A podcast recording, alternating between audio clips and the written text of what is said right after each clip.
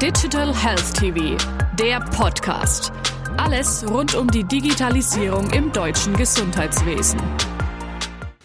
Dr. Florian Reuter, Verbandsdirektor der privaten Krankenversicherung Deutschlands. Herzlich willkommen, Herr Dr. Reuter. Vielen Dank.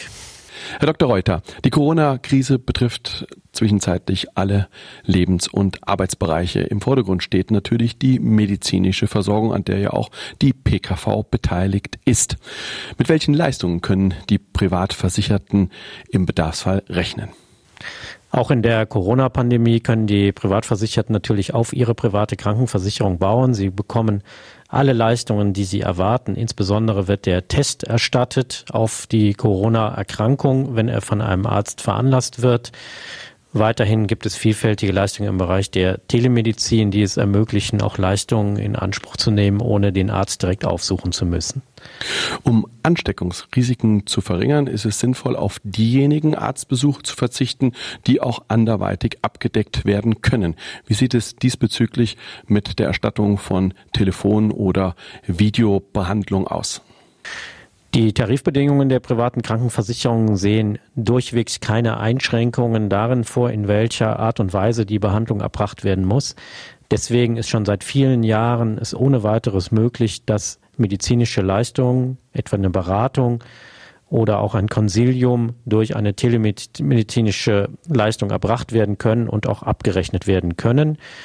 Ähm, insoweit waren wir auch, was unser Leistungsspektrum angeht, schon sehr gut auf die Corona-Pandemie vorbereitet. Die Pandemie wird hier sicher noch einen weiteren Schub geben, dass die Versicherten das auch in Anspruch nehmen. Bei gewissen medizinischen Innovationen hat es sich erwiesen, dass die frühzeitige Erstattung für Privatpatienten eine Vorbildfunktion für die gesetzliche Krankenversicherung hatte.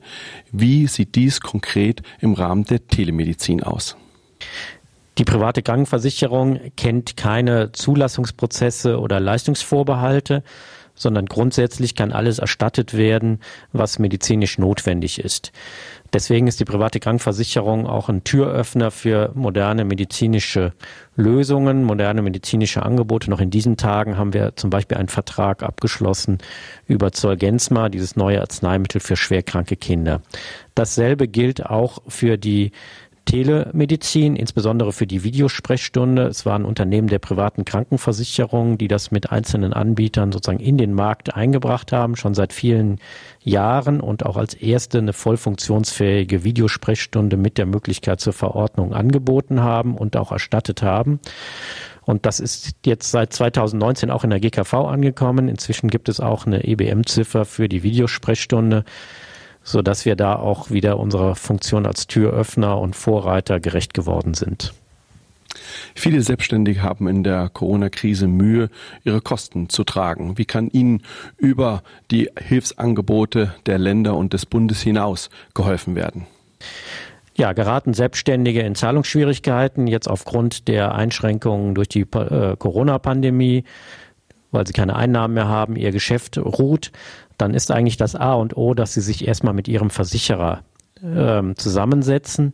Sämtliche Mitgliedsunternehmen suchen hier individuelle Lösungen, um eine bedarfsgerechte einen bedarfsgerechten Versicherungsschutz aufrechtzuerhalten und gleichzeitig auch Rücksicht zu nehmen auf die Zahlungssituation. Hier gibt es verschiedene Möglichkeiten, Zahlungsaufschübe, Stundungsvereinbarungen, Teilleistungsvereinbarungen oder auch einen befristeten Wechsel in einen günstigeren Tarif mit der Aussicht dann nach äh, der Zeit in dem günstigeren Tarif wieder ohne Risikoprüfung in den alten Tarif zu wechseln. Denn Ziel muss es immer sein, den Versicherungsschutz aufrechtzuerhalten, gerade jetzt mit Blick auf die Corona-Krise. Daneben gibt es ein ganzes Instrumentarium an gesetzlichen Regelungen, etwa die Sozialtarife der privaten Krankenversicherung, den Basistarif, auch im Einzelfall den Notlagentarif Teil der Rettungspakete des BMG ist auch ein Leistungsverweigerungsrecht, also ein Moratorium, dass man drei Monate lang seinen Beitrag nicht zahlen muss, wenn andernfalls der Lebensunterhalt nicht mehr bestritten werden kann. Alle diese Möglichkeiten erlauben es hier, individuelle Lösungen zu finden, um der Situation gerecht zu werden, den Versicherungsschutz aufrechtzuerhalten. Leider hat die Politik unsere Forderungen nicht aufgegriffen, auch den Standardtarif für alle Versicherten, auch die, die ab 2009 zu uns gekommen sind, zu eröffnen. Unabhängig davon sind aber auch die Selbstständigen gut in der privaten Krankenversicherung jetzt aufgehoben.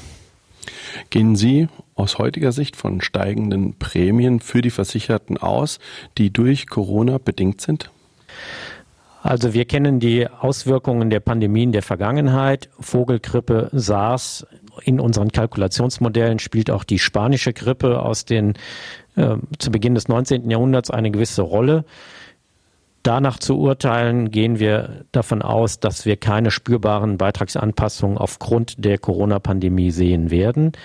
Es ist aber noch etwas früh, ähm, das abzuschätzen, weil wir kennen noch nicht den Verlauf der Pandemie und wir haben auch zum Teil gegenläufige Effekte, dass Behandlungen derzeit nicht stattfinden, ähm, weil sie verschoben werden, weil sie abgesagt werden. Und ich glaube, da wird man erst in der zweiten Jahreshälfte sehen können, wie das gesamte Leistungsgeschehen aussieht. Wenn es so weitergeht, wie wir es jetzt sehen, mit einer sehr positiven Entwicklung, müssen wir nicht mit Beitragsanpassungen wegen der Corona-Pandemie rechnen. Vielen Dank, Herr Dr. Reuter. Sehr gerne.